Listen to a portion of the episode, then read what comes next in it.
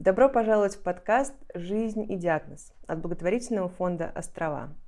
Мы говорим о людях и для людей с муковисцидозом. Ищем ответы на вопрос, как полнее проживать свою жизнь, несмотря на тяжелое заболевание. Меня зовут Анна, я пиар-менеджер фонда «Острова». Рядом со мной в студии эксперт по психологии Ольга Полетаева – Ольга – клинический психолог, представитель от России в рабочей группе по ментальному здоровью Европейского общества муковисцидоза. Ольга, привет. Добрый день. Сегодня мы будем отвечать на ваши вопросы, которые вы нам присылаете. Большое спасибо, что присылаете нам на почту вопросы, и большое спасибо, что откликнулись на нашу анкету, которую мы запустили у нас в группе ВКонтакте. Перейдем к следующему вопросу. Как не забивать на таблетки, пишет девушка. Иногда хочется почувствовать себя здоровой и не пить, а надо а отношение к ним никакое. Да, прекрасный на самом деле вопрос, э, чудесный, очень э, честный и очень из э, жизни ребят, которые, ну вообще в принципе людей, которые лечатся. На самом деле психологически он вообще, ну как бы бриллиантовый вопрос, потому что когда я еще начинала работать и вообще узнавала э, это заболевание и стилистику жизни людей и так далее, я всегда задавала, ну, в общем, сейчас могу задать этот вопрос, но он мне просто меньше нужен, но раньше я всегда задавала вопрос, сколько вы можете протянуть без процедур, чтобы это не ощутить. Ну, если вы там не делаете процедуры, спрашивала я ребят. Мне все на честном глазу говорили, я всегда все делаю каждый день. Я говорю, а если я об этом никогда никому не скажу, ни твоим родителям, ни врачам, никому, я правда никогда никому об этом не рассказываю, они говорят, ну вот я там был у бабушки летом, мы с пацанами гоняли. Ну, в общем, я где-то месяц могу без э, лечения. Я говорю, а как ты понимаешь, что вот плоховато уже? Он говорит, ну вот одышка, вот устаю, вот не могу там всю ночь напролет гулять и так далее. Кто-то говорил неделя, кто-то говорил поменьше. В общем, называли разный срок. Я понимаю, что для родителей это тихий ужас это слышать, и я тоже понимаю родителей.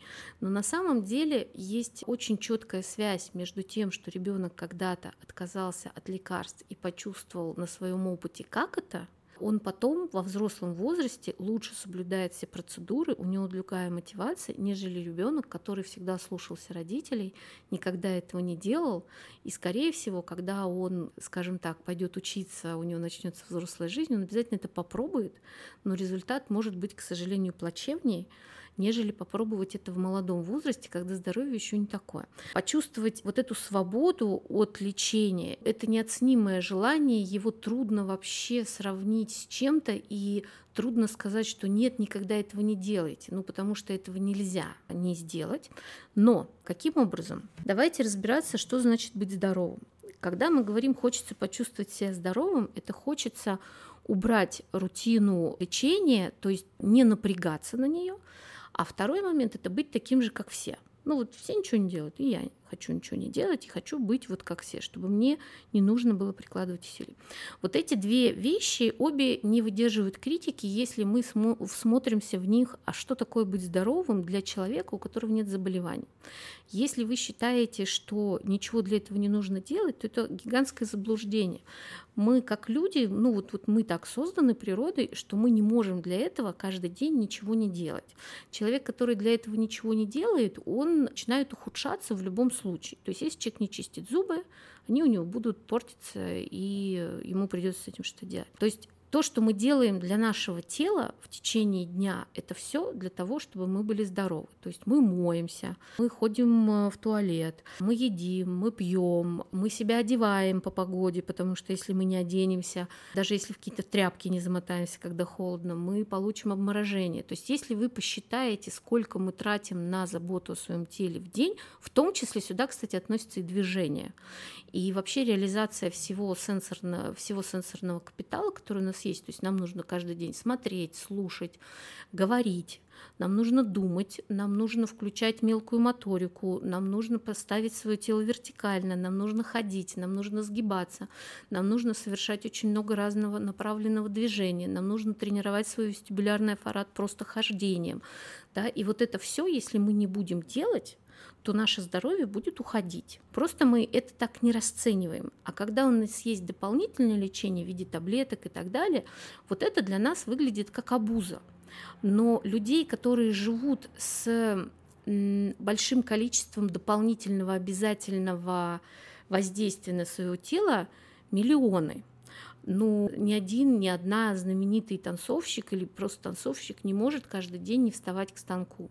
Ни один хороший музыкант не может каждый день не садиться и не играть, чтобы работали пальцы, спина, осанка, шея, э, слух и так далее. Ни один спортсмен не может каждый день без тренировок хотя бы потянуться и так далее. Этого очень-очень и очень много. Другой вопрос, какая цель в этом? То есть если я выбрала балет и каждый день стою станку, тянусь и тяну свои ноги, чтобы они за уши закладывались, или я йог, да, то у меня цель, которую я выбрала я хочу быть балериной, я хочу быть на сцене, я хочу, чтобы вот у меня ноги махали, мышцы работали, спина была прямая и так далее. Если я спортсменка, я выбрала спорт, я каждый день вот это вот делаю, или каскадер, там, если читали, например, интервью Джеки Чана, у него два часа в день уходит на то, чтобы размять все мышцы, сухожилия и так далее, чтобы просто с кровати встать. При том, что человек звезда и так далее и тому подобное. Но э, мы же об этом не думаем, когда хотим быть здоровыми, да, мы, мы считаем, что ему легко, на самом деле нет. Какая мысль в этом?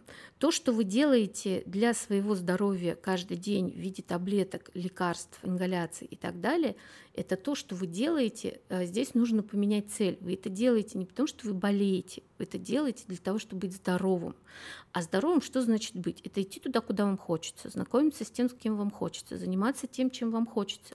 И вот если ваше лечение вам это дает, значит, это тот спорт, который вы выбрали для себя, потому что вы в конечном итоге за счет ингаляций, таблеток и прочего делаете то, что вам хочется. Точно так же, если я пианистка, я каждый день сажусь за рояль, играю, потому что я хочу быть на сцене и выступать. Если, опять же, читали интервью, например, Рахманинова, его спрашивали, вы великий пианист, зачем вы каждый день садитесь и по несколько часов играете? Помните, да, что он ответил? Что если я не поиграю а, два дня, это заметят все, если не поиграю один день, это замечу я. Поэтому вот эти усилия, их нужно э, просто переформатировать и присвоить себе, как это называется в психологии. Вы благополучатель от того, что вы делаете. Вы делаете для себя, для того, чтобы вам было кайфово в жизни, чтобы вы шли туда, куда хочется. И вот все ваши э, таблетки, к которым вы не очень хорошо сейчас относитесь, судя по вашему вопросу, ингаляции и так далее, власть над этим у вас, не вашей мамы, не вашего папы, не вашего доктора, не у болезни. Эта власть, она у вас и вы этим распоряжаетесь. И эти вещи – это ваши помощники, которые вы привлекаете для того в свою жизнь, чтобы они вам помогали быть красивой, нравиться парням, чтобы у вас не было прыщей, чтобы у вас была ровная осанка, не раздувалась там грудная клетка в бочкообразное состояние, чтобы вы могли одевать любую одежду, чтобы вам нравилось, чтобы вы могли спокойно учиться, выдерживать те нагрузки, которые нужны. Это ваши помощники, это такая ваша армия э, фиксиков, которые там вас э, открыли коробку, фиксики побежали туда, куда вам нужно. Если относиться к этому вот так, точно так же, как зубная щетка, ну, как сказать, если бы нам можно было, да никто бы зубы не чистил, скучнейшее мероприятие. Волосы в порядок привести, да вообще столько времени на это уходит, прямо, не знаю, можно было бы, не мылась бы, ей-богу. Купалась бы в море и все. Психологически к этому нужно относиться вот так, не как к давлению, которое на вас есть, а как к тому, что вы привлекаете в свою жизнь для того, чтобы. И конечная точка здесь тоже очень важна. Для родителей она может заканчиваться в точке здоровья вашего, а для вас она там заканчиваться не может. То есть для родителя цель, чтобы ребенок был жив-здоров, для любого ребенка цель гораздо больше. Жить и реализовывать это здоровье, тратить его туда, куда вам нужно.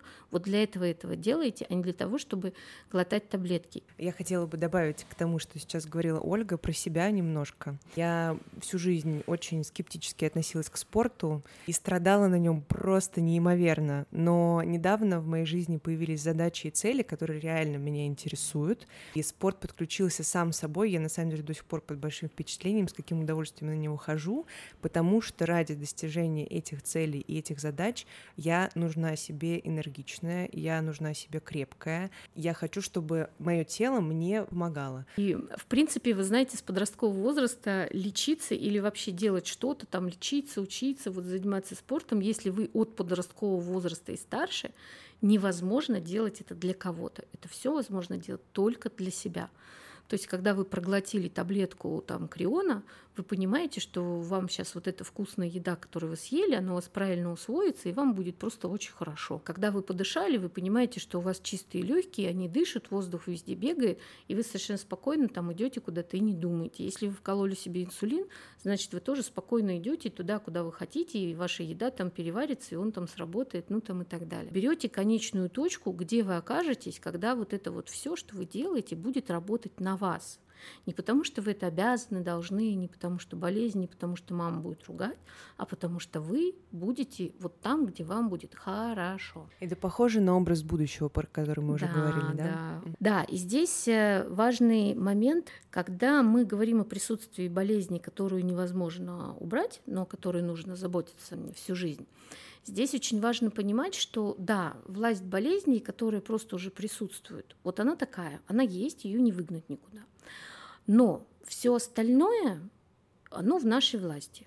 И тем, что вы лечитесь, вы берете эту болезнь под свою власть для того, чтобы она не забрала больше, чем она может забрать сейчас, чтобы она вам больше не навредила, чтобы она вот, ну, как собачка сидела там, где ей сказали, и никуда не рыпалась. Да, есть собачка, ну, там, или кошка, или хомяк, уж я не знаю. Вот, и он сидит вот в этой клетке или на этом коврике, вот там его место. И при помощи того, что вы лечитесь, вы держите эту заразу в узде чтобы она никуда не распространялась. Вот это в муковисцидозе эта власть есть. Она не абсолютная, но она есть. А в других заболеваниях его может не быть. И вот это лечение, его нужно воспринимать не как давление на вас, которое, от которого вы не можете отказаться, а как вашу власть над этой болезнью. Знаете, плетку берем и загоняем в угол. А, этого зверя, чтобы он там никуда не рыпался. Как э, способ вашей власти над заболеванием. Хотите плетку, хотите что-нибудь другое, представьте. Ну вот у меня так. Наверное, это все, что я пока могу про это сказать. Удачи вам. Пишите, если что. Да, спасибо. Есть еще один вопрос. Мы сейчас его коснемся кратко но подумаем над тем, чтобы развить это в более, более подробный выпуск. Угу. Как воспитать ребенка, чтобы избежать бунтов с терапией в подростковом возрасте? Сыну 4 и уже бывает отказывается от ингаляции. Что будет в 13, страшно представить. Да, это правда. А, если это экстраполировать до подросткового возраста, конечно, это будет пугать однозначно.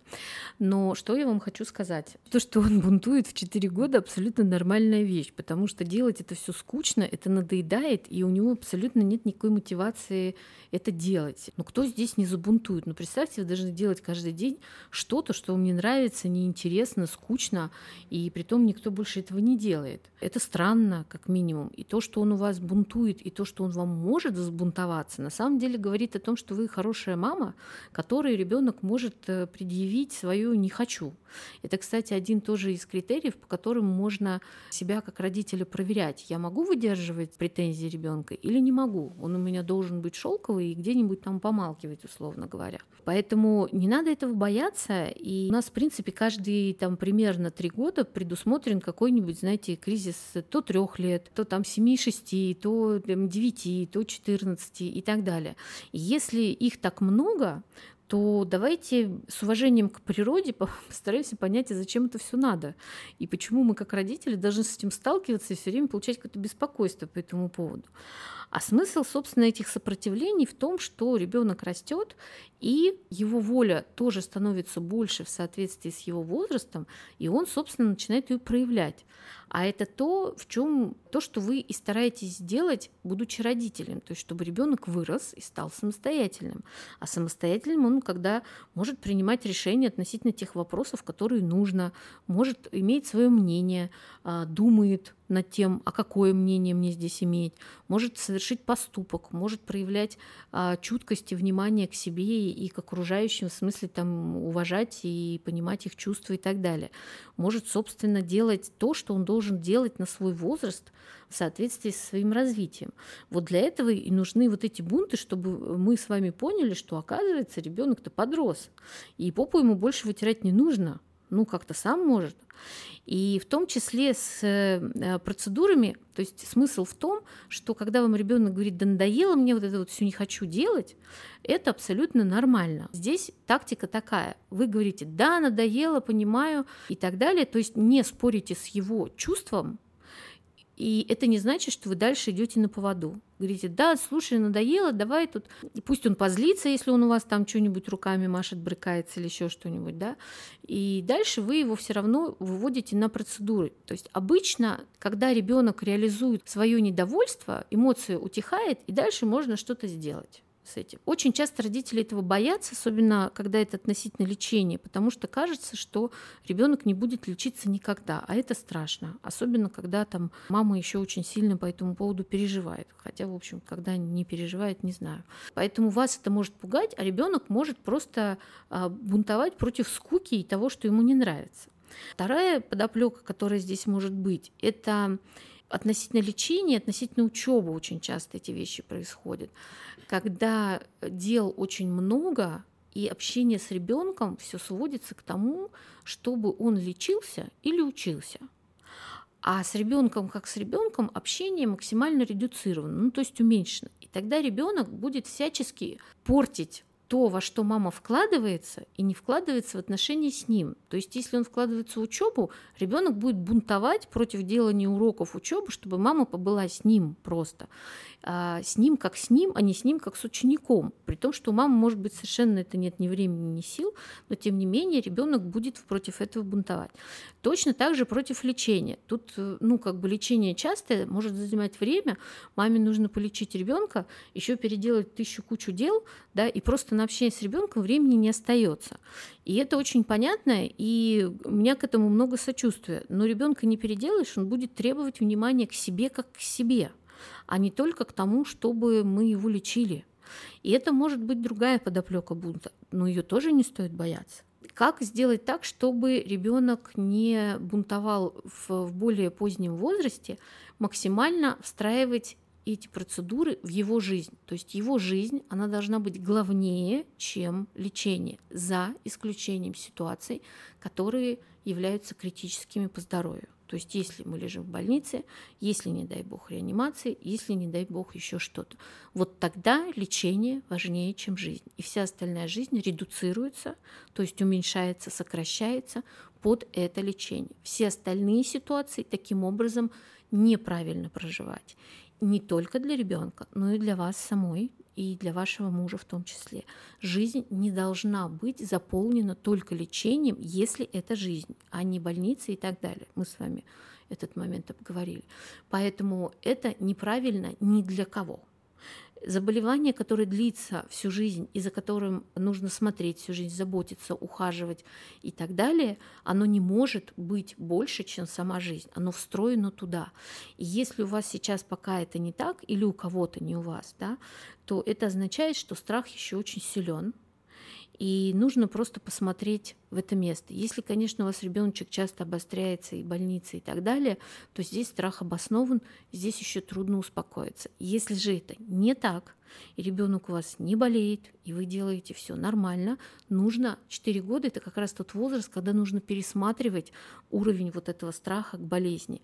Я об этом тоже много говорю, что 3,5-4 года относительно последнего обострения, тяжелого я имею в виду, да, который там с угрозами разными, вот это тот возраст, когда нужно пересмотреть отношения и вполне возможно наконец-то понять, что вы справляетесь что вот то, что вы делаете, этого достаточно. Вон ребенок прыгает, бегает, еще вам тут устраивает. Вполне возможно, что все этого достаточно. Можно не бояться немножко поменьше. Вы освоили, вы справились, вы поняли, вы там, ну, как бы продолжаете все делать, выбиваете то, что там нужно, да, с ребенком. Вполне возможно, нужно поперестраивать жизнь в смысле того, что, окей, это наладили, давайте теперь смотреть, как можно разнообразить собственную жизнь, и в том числе вспомнить там, что там вы пара, да, и побыть одни, и там лишний вечерок сбагрить ребенка там бабушкам, няням и так далее, да, вспомнить, что ребенок это ребенок, лишний раз ходить в парк погонять, э, пусть он погоняет на самокате, да, и еще что-нибудь такое просто жизненное. Здесь могу тоже рассказать одну историю. Ко мне пришла мама, которой ребенку было года четыре, и у них была синегнойка, и у нее было по 6 ингаляций в день, то есть все, что она, муж, естественно, работал, все, что она успевала, и это, собственно, лечить, кормить, спать, мыть, готовить еду, и все вот так по кругу. К сожалению, ребеночек был изначально тяжелый, и около там четырех месяцев или шести они провели, по-моему, шести, они провели э, с редкими выходами из больницы в больнице. То есть там были э, тяжелые времена. И когда мы с ней общались, она сказала, что ну, она больше ничего не успевала за день. И когда мы с ней разговорились, она сказала, что она до сих пор не ощутила, что она стала мамой, и у нее есть ребенок. То есть она такая мама-функция, которой нужно просто успеть выполнить все лечение. И это было очень горько и для нее, и мне было очень горько за нее слышать. Да? И мы с ней говорили о том, что от последнего обострения нужно отсчитать год, и после этого точно должно становиться легче. И ну, мы с ней обсуждали, как, как там и что сделать. Это то, чего нужно избегать, и то, во что нельзя превращать собственную жизнь с учетом пожизненности заболевания и того, что его можно лечить. И отвечая на пролонгированный вопрос, как, как не сделать так, чтобы ребенок отказывался от лечения, как встроить его в его жизнь, встраивать в его жизнь, чтобы у него было ощущение, что жизнь важнее, чем лечение. И лечение ему в этом помогает. Прыгать, бегать, там, стоять на голове, что он там у вас делает, да, вот подышал и побежал для того, чтобы это никогда не было главным. И что если он хочет э, гулять с друзьями, а вы не говорите, нет, ты не будешь гулять с друзьями, потому что тебе нужно делать ингаляции. Ну, так я говорю грубо, для примера, да, а вы говорите, о, отлично, когда вы там гуляете с друзьями, значит, за полчаса до этого тебе просто нужно сделать ингаляцию. Отлично, а куда пойдете и так далее. Он садится, начинаете с ним разговаривать, и все. И вы, вроде бы он делает процедуры, но вы с ним про жизнь. Из подросткового возраста основная, и он будет это делать на доверии к вам, и потому что вы сказали, при том, что у него там, ну, условно говоря, ничего не болит. Вот. А в подростковом возрасте мотивация для того, чтобы лечиться, может быть только собственной, личной. То есть он должен понимать, что это ему помогает вот в этом, это ему помогает вот в этом. А с подросткового возраста а, мы делаем что-то только для других только если нас об этом попросили, мы на это согласились. То есть к подростковому возрасту у него должна быть сформирована мотивация о том, зачем ему это. Не вам, маме, которая заботится о ребенке и боится заболевания и хочет, чтобы он был здоров, а ему. И вот это нужно формировать в течение лет что вот это тебе помогает для этого, это тебе помогает для этого, это тебе помогает есть твою любимую еду, да, чтобы жизнь была больше и лечение было в помощь к жизни. Вот это основное, как, как это сделать, если говорить быстро, скажем так. Оля, спасибо. Мы сегодня ответили на некоторые вопросы, и в следующих выпусках постараемся ответить еще. Поэтому, дорогие слушатели, присылайте нам вопросы. Не волнуйтесь, если вы не услышали в этом выпуске ответы на свой, мы обязательно ответим в других выпусках. И спасибо вам большое за внимание. Оля, спасибо тебе. Спасибо вам большое за вопросы. Спасибо, что слушаете. Анечка, спасибо тебе. До встречи. Всего До доброго. До встречи. До свидания.